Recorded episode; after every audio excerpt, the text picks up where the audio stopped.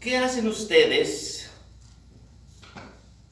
o algunos de ustedes, durante la cena del Señor? Yo entiendo que es sumamente difícil mantener la mente lejos de las cosas mundanas.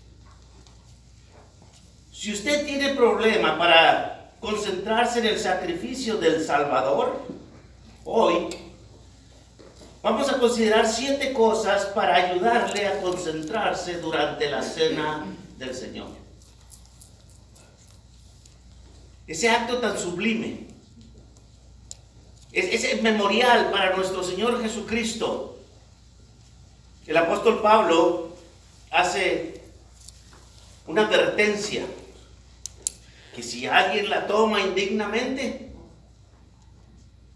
que más que todo significa irreverentemente. O sea, hermanos, cuando vamos a un funeral es cosa seria. Cuando alguien muere, y vamos a acompañar a las personas de luto. Es cosa seria. Cuando vamos al panteón es cosa seria.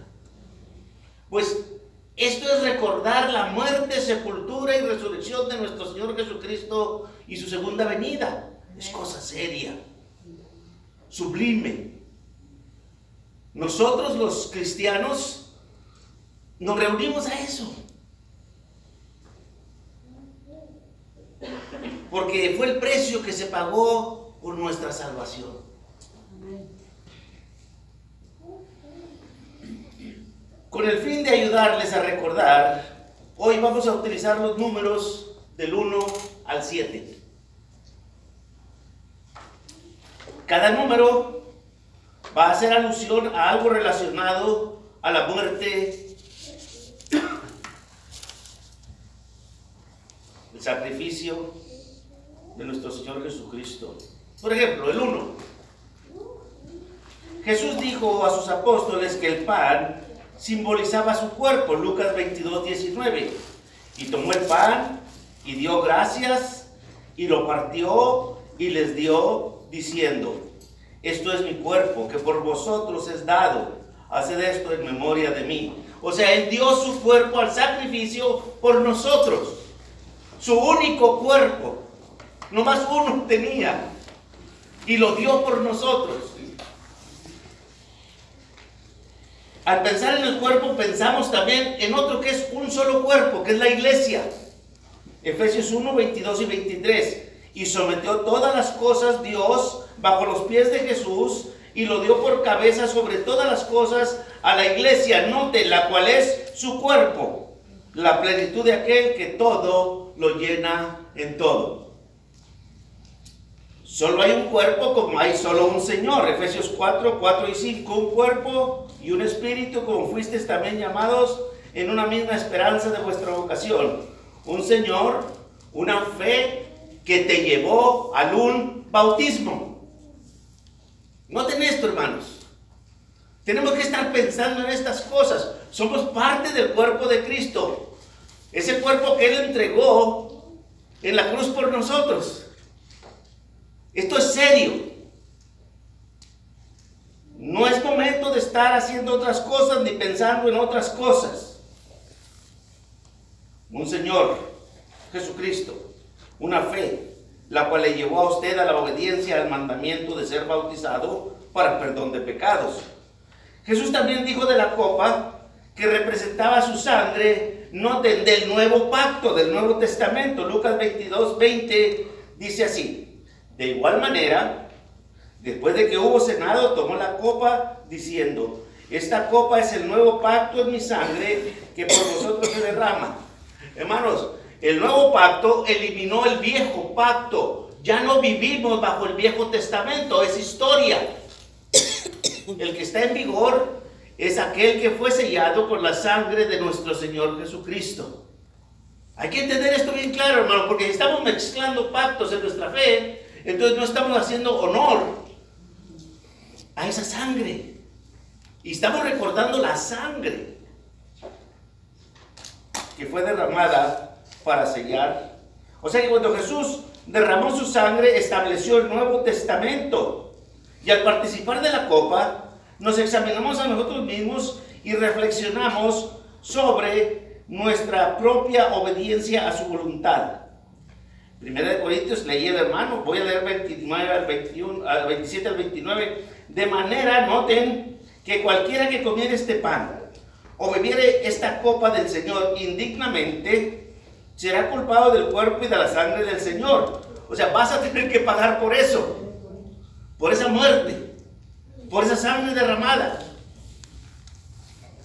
Por tanto, dice, pruébese cada uno a sí mismo y coma así del pan y beba de la copa, porque el que come y bebe indignamente, sin discernir el cuerpo del Señor, juicio come y bebe para sí. Esto se refiere a la dignidad, hermanos.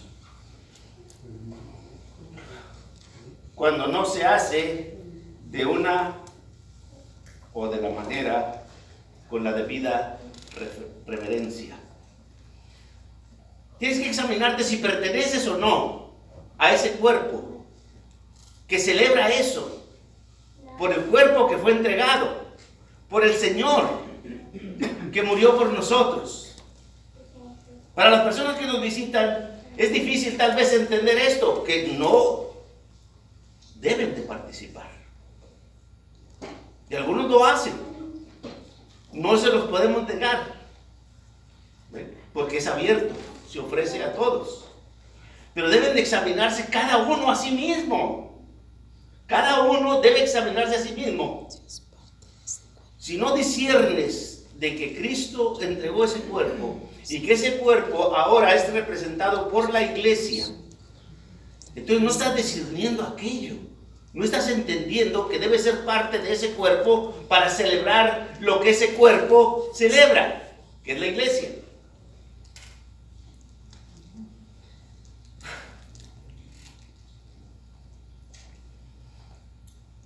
Número uno, un Señor, un cuerpo. Número dos. Dos ladrones. Ese día. Cuando lo crucificaron, crucificaron a dos ladrones juntamente con él. En ambos lados de nuestro Señor colgaba un criminal o un ladrón. Marcos 15, 27 al 28 dice, crucificaron también con él a dos. Acuérdense, número dos. Dos ladrones, uno a su derecha y el otro a su izquierda. Y se cumplió la escritura que decía, y fue contado con los inicuos. 760 años antes, Isaías profetizó que Cristo sería contado con los pecadores. Isaías 53, 12 dice así, por tanto, yo le daré parte con los grandes y con los fuertes repartirá despojos, por cuanto derramó su vida hasta la muerte y fue contado con los pecadores, habiendo él llevado el pecado de muchos y orado por los transgresores. ¿Se acuerdan que ahí también oró por nosotros que dijo, Padre, perdónalos? La gente ya está perdonada. Nomás que no ha aceptado el perdón de Dios para no comprometerse con Dios. Para no tener el compromiso de hacer esto cada semana. Porque no hay el compromiso, no tengo que ir si no quiero, voy cuando tengo ganas. Ya vaya hasta los mismos cristianos hacemos eso. O sea, ¿qué reverencia le estamos dando a la cena del Señor? Porque por cualquier cosita dejamos de reunirnos.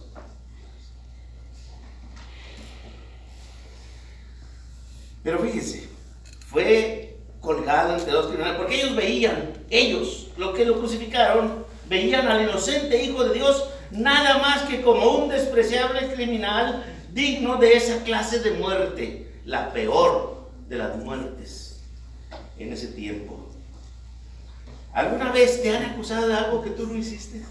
A él lo llevaron hasta la cruz por algo que no hizo. Es por algo que hicimos nosotros. Por el pecado nuestro. No por algo que él hizo. Pero cuando te acusan de algo que tú no hiciste, ¿qué pasa? Te decepcionas, porque te miran con desprecio, porque creen que hiciste algo que realmente no hiciste. ¿Se imaginan cómo debe haberse sentido nuestro Señor? Que nunca hizo nada malo, nunca hizo nada malo. A veces nos olvidamos de la angustia mental que sufrió, aún por encima de la angustia física. Y en estas cosas, hermanos, hay que pensar cuando estamos celebrando la cena del Señor. En esto es en lo que hay que estar pensando. En el precio que se pagó. Un Señor, dos ladrones, tres cruces. La primera cruz, hermanos, es la cruz del rechazo. Lucas 23, 39. Uno de los malhechores que estaban colgados le injuriaba, diciendo, si tú eres el Cristo, sálvate a ti mismo y a nosotros. Este ladrón irreverente, hermano, habló con dureza e injurias a nuestro Señor. No era penitente en ninguna manera, ni tenía fe en quien era Cristo. La segunda cruz es la cruz, le vamos a llamar la cruz del razonamiento. Del razonamiento que lleva al arrepentimiento. Lucas 23, 40 dice, respondió el otro y le reprendió diciendo, ¿ni aún temes tú a Dios estando en la misma condenación? Igual que el otro ladrón, originalmente también estaba en contra de Jesús, pero cambió, hermanos. Y lo que Dios quiere de nosotros es un cambio.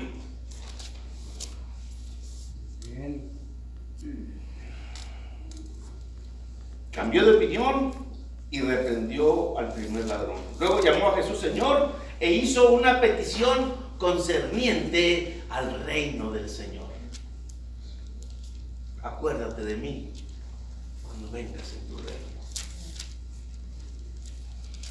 La tercera cruz es la cruz de la redención.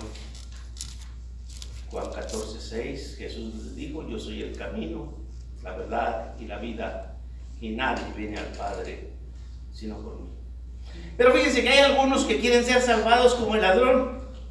Pero el ladrón fue salvado bajo la ley antigua, Hebreos 9, 15 al 17. Noten lo que dice. Así que por eso es mediador de un nuevo pacto, para que interviniendo muerte para la remisión de las transgresiones que había bajo el primero, los llamados reciban la promesa de la herencia eterna porque donde hay testamento es necesario que intervenga muerte del testador, porque el testamento con la muerte se confirma, pues no es válido entre tanto que el testador vive, porque puede cambiarlo mientras está vivo.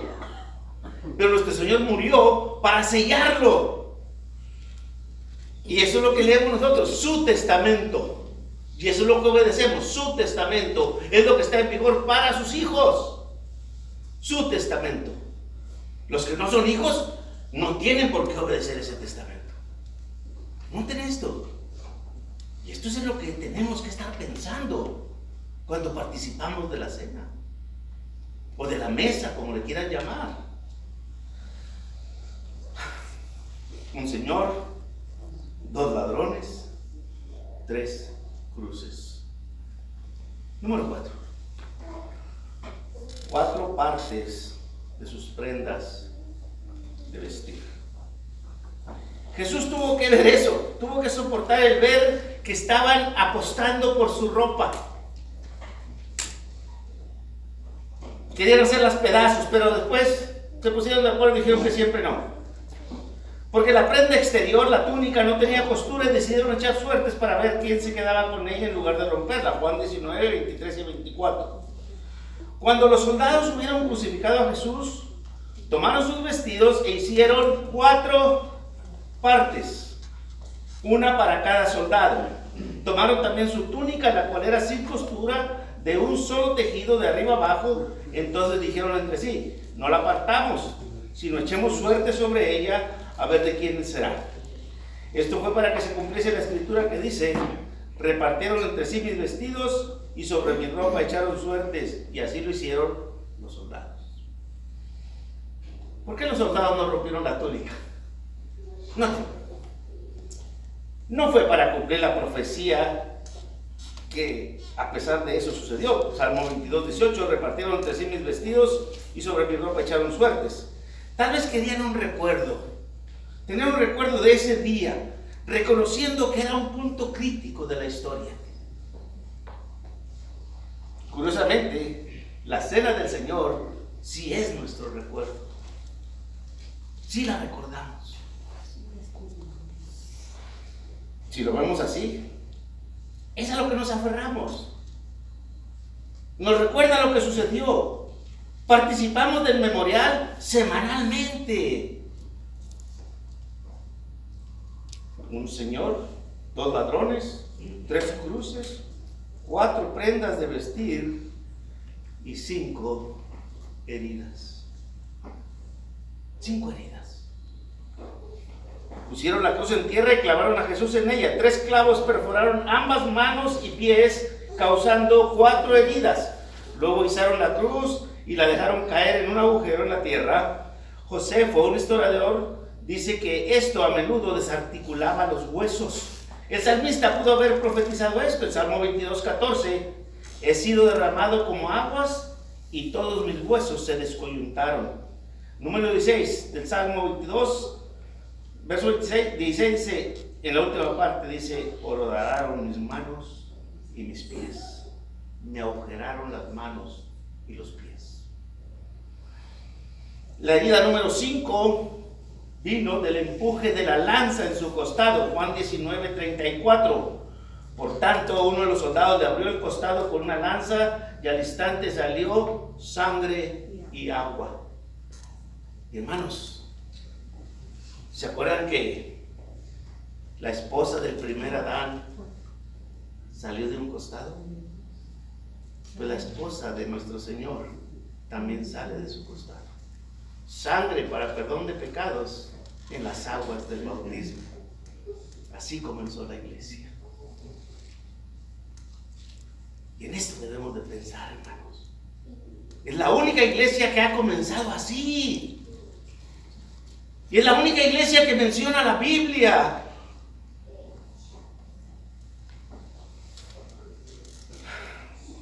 En esto debemos de pensar.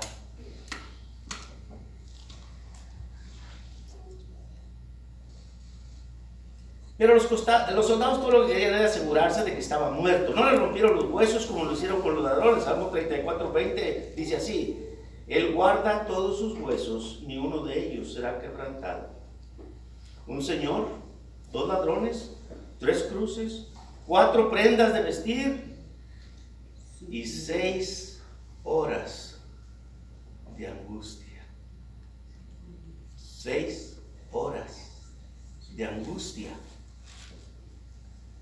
El tiempo vuela cuando te estás divirtiendo, dice la gente, pero ¿qué tal cuando te están torturando? Cada segundo es doloroso. Estas fueron las seis horas más largas que alguien ha tenido que soportar. Las seis horas representan el pecado del hombre y la victoria de Satanás.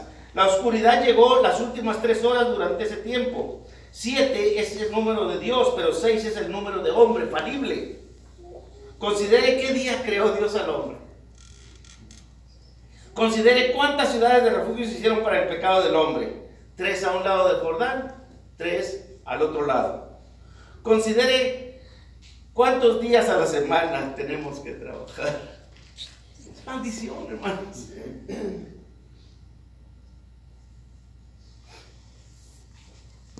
Un señor, dos ladrones, tres cruces cuatro prendas de vestir, seis horas y siete palabras. Siete palabras. De las cuales la primera es una hermosa oración. Padre, perdónalos porque no saben lo que hacen. ¿Podríamos nosotros decir esto en las condiciones de Jesús, en, por lo que estaba pasando él? Si ya de por sí es muy difícil ser bueno para con los enemigos que nos han hecho mucho, mucho menos que lo que le hicieron a él. ¿Piensas en esto cuando participas en la cena? Que Dios te perdonó porque Cristo se lo pidió desde la cruz. En esto pensar todo lo bueno, todo lo puro, todo lo amable, todo lo que es de buen hombre. Si hay virtud alguna, si algo digno de alabanza. Esto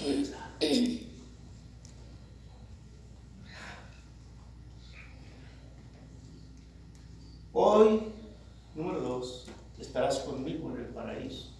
Lucas 23, 43. Jesús salvó al ladrón de su pecado. Mateo 9:6 dice, pues para que sepáis que el Hijo del Hombre tiene potestad en la tierra para perdonar pecados.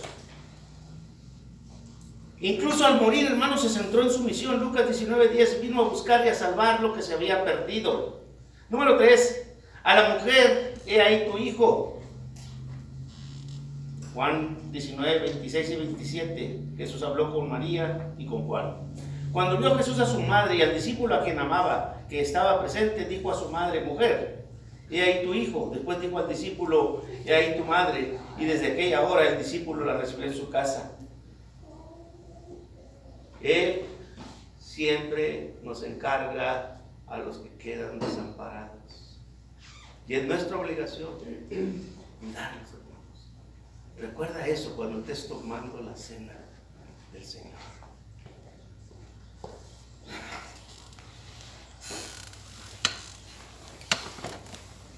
Su madre miraba a su hijo desnudo, humillado, brutalizado. Pero ya le habían dicho que ciertamente una espada traspasará tu alma. Se lo habían profetizado. Tengo sed, Juan 19, 28, es la número 4. Después de esto, sabiendo Jesús que todo estaba consumado, dijo para que la escritura se cumpliese, tengo sed. La humanidad de Cristo tenía sed sintió lo que tú y yo sentiríamos, deshidratado, deshidratado por la pérdida de sangre. Y después de eso dijo, número 5, Dios mío, Dios mío, ¿por qué me has desamparado? Mateo 27, 46 dice, cerca de la hora novena, Jesús clamó a gran voz diciendo, Elí, Elí, lama sabactani. Esto es, Dios mío, Dios mío, ¿por qué me has desamparado? Hermanos, Jesús sufrió el estar separado del Padre, sufrió el infierno que nosotros merecíamos por un momento. Nunca había experimentado eso ni lo volverá a hacer. Después dijo, consumado es. Juan 19:30, su misión estaba terminada, el Antiguo Testamento estaba cumplido. Padre, la número 7, en tus manos encomiendo mi espíritu, Lucas 23, 46. Entonces Jesús, clamando a gran voz, dijo, Padre, en tus manos encomiendo mi espíritu y habiendo dicho esto, expiró. Hermanos, confió en Dios y se fue a casa. Y eso es lo que debemos hacer nosotros. Al irnos después de participar de la cena, seguir confiando en Dios, irnos a casa. Porque un día nos vamos a ir a la casa del cielo, hermanos. Amén. Para aquellos que no participan de la cena porque no están en buena relación con Dios por causa del pecado en sus vidas, recuerden, Dios está dispuesto a perdonar. El apóstol Juan nos dice, 1 Juan 1.9, que si confesamos nuestros pecados, Él es fiel y justo para perdonar nuestros pecados y limpiarnos de toda maldad. Nunca, nunca se dio mayor motivación para venir a los pies de Jesús que el sacrificio de Él mismo. Hago la invitación con parte del canto número 144 del poemario del hermano Juan. Cito la segunda estrofa. Si tú quisieras valorar el sacrificio de Jesús, Hoy tú podrías participar y recordar su cruenta cruz. Si tú quisieras valorar, tú que nos visitas, o tú que estás en pecado y no participas de la cena, si tú quisieras valorar el sacrificio de Jesús, hoy te arrepentirías si lo quisieras valorar. La invitación es esa.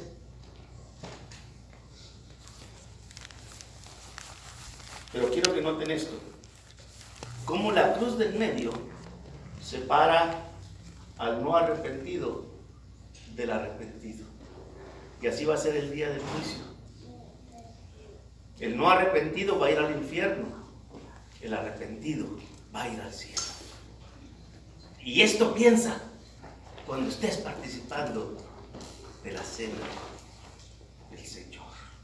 Cristo salva de pecado, pero no salva en pecado. Muere hoy al pecado, se ha sepultado en las aguas del bautismo para salvación y hoy mismo puedes participar, si tú quieres. Es el mensaje del día de hoy. Señor les bendiga. Muchas gracias por su atención. Tenemos un canto de invitación por si alguien quiere dejar de pecar. O si alguien quiere participar de aquí en adelante del sacrificio de Jesús.